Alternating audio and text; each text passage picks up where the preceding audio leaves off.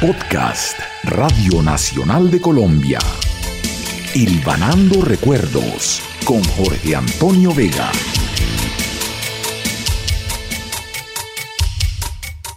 Un tema para la charla de hoy es el referente a las radionovelas.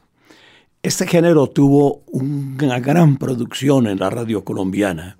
Para comenzar, citaría yo Tanané, una serie escrita por Luis Serrano Reyes por allá en los años 40 del siglo pasado, con un elenco de actores importantísimo. Estaba ahí Guillermo Beltrán, quien posteriormente fue gran figura en la BBC de Londres. Los personajes Pepe Montoya, Mario J. González, Leonida Soler, en fin. Esos actores se le dieron vida a los libretos escritos por Luis Serrano Reyes y eran como una estampa semejante o con un tema parecido al de Cuatro años a bordo de mí mismo, la novela que escribió Ulises sobre sus experiencias en la Guajira, en la lejana Guajira de aquella época para el resto del país. Después salió con el paso de los años La herencia de Tanané, también por Luis Serrano Reyes, se llamaba Tangaré, el hijo de Tanané.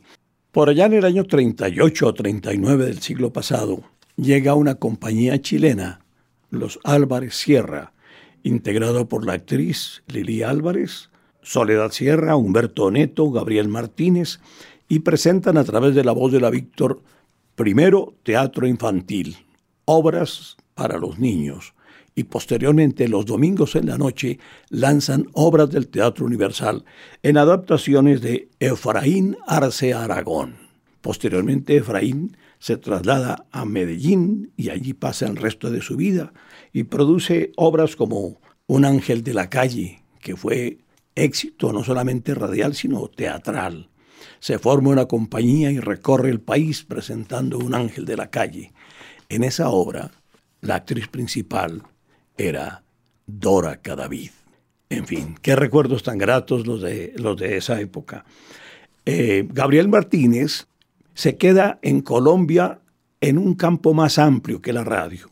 Empieza a hacer cine y con Tocayo Ceballos producen Golpe de Gracia y otras películas. Antonia Santos creo que también figuró allí.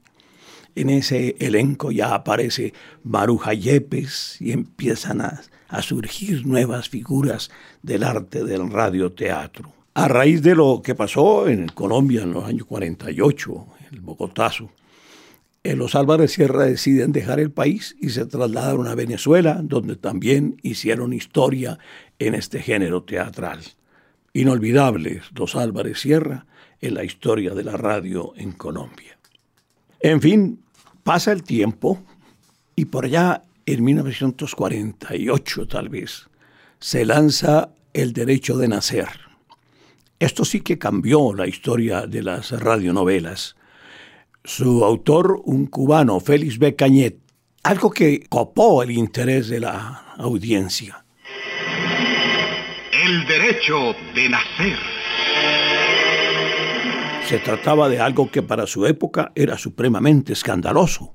Una niña que queda embarazada y su familia empieza a sugerirle de una forma más o menos velada el aborto tema que escandalizaba a la sociedad colombiana de aquella época y por eso una sintonía total. Oiga usted, a las 7 de la noche que salía el capítulo al aire, se paralizaba el comercio y todo. La gente se arremolinaba a, las, a los parlantes de los almacenes que ponían con volumen la radionovela porque era la atracción general. ¿Cómo llegó el derecho de nacer de Félix Becañé a la radio colombiana? Un director argentino, Fernando El Che Arango, monta un elenco extraordinariamente raro para nuestro país porque eran voces nuevas, voces no conocidas antes en las series que se presentaban. Trajo a Carmencita Moreno y a Miguel Arnaiz del Perú como protagonistas principales del Derecho de Nacer. Contrató en Barranquilla a Mélida de Hillera que hacía el papel de la negra María Dolores sensacional. Y así constituyó un elenco que se convirtió en, las estrellas de la radio de aquella época. Después del derecho de nacer, aparecen series como La ley contra el AMPA. La justicia vigila implacable. La ley contra el AMPA. Con libretos de Jorge Zuluaga, el Topolino. En aquella época lo que reflejaba era hechos que ponían en alerta a la ciudadanía sobre estafas, sobre crímenes, en fin, el AMPA. Y entonces era una serie que advertía al oyente sobre los peligros constantes a que está sometida la gente incauta.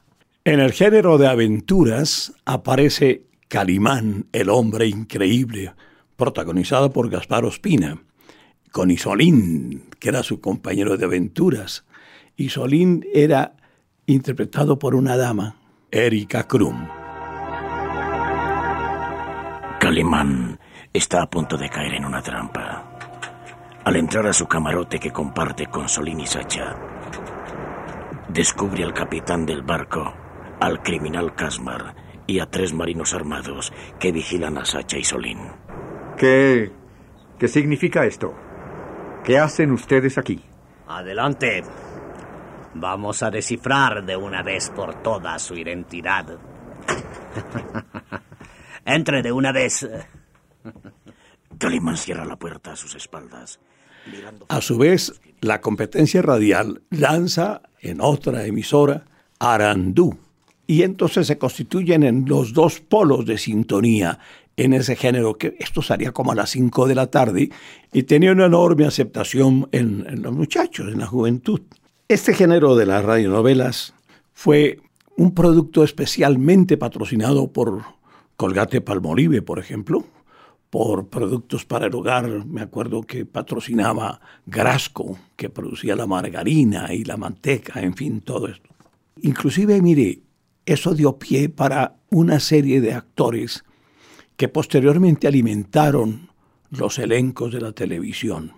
Cuando aparece la televisión en el año 54, Fernando Gómez Agudelo, su director, y desde luego Bernardo Romero Lozano al frente del grupo Radio Teatro, apelan a los actores de la radio para poder hacer los montajes iniciales de obras interesantes en la televisión.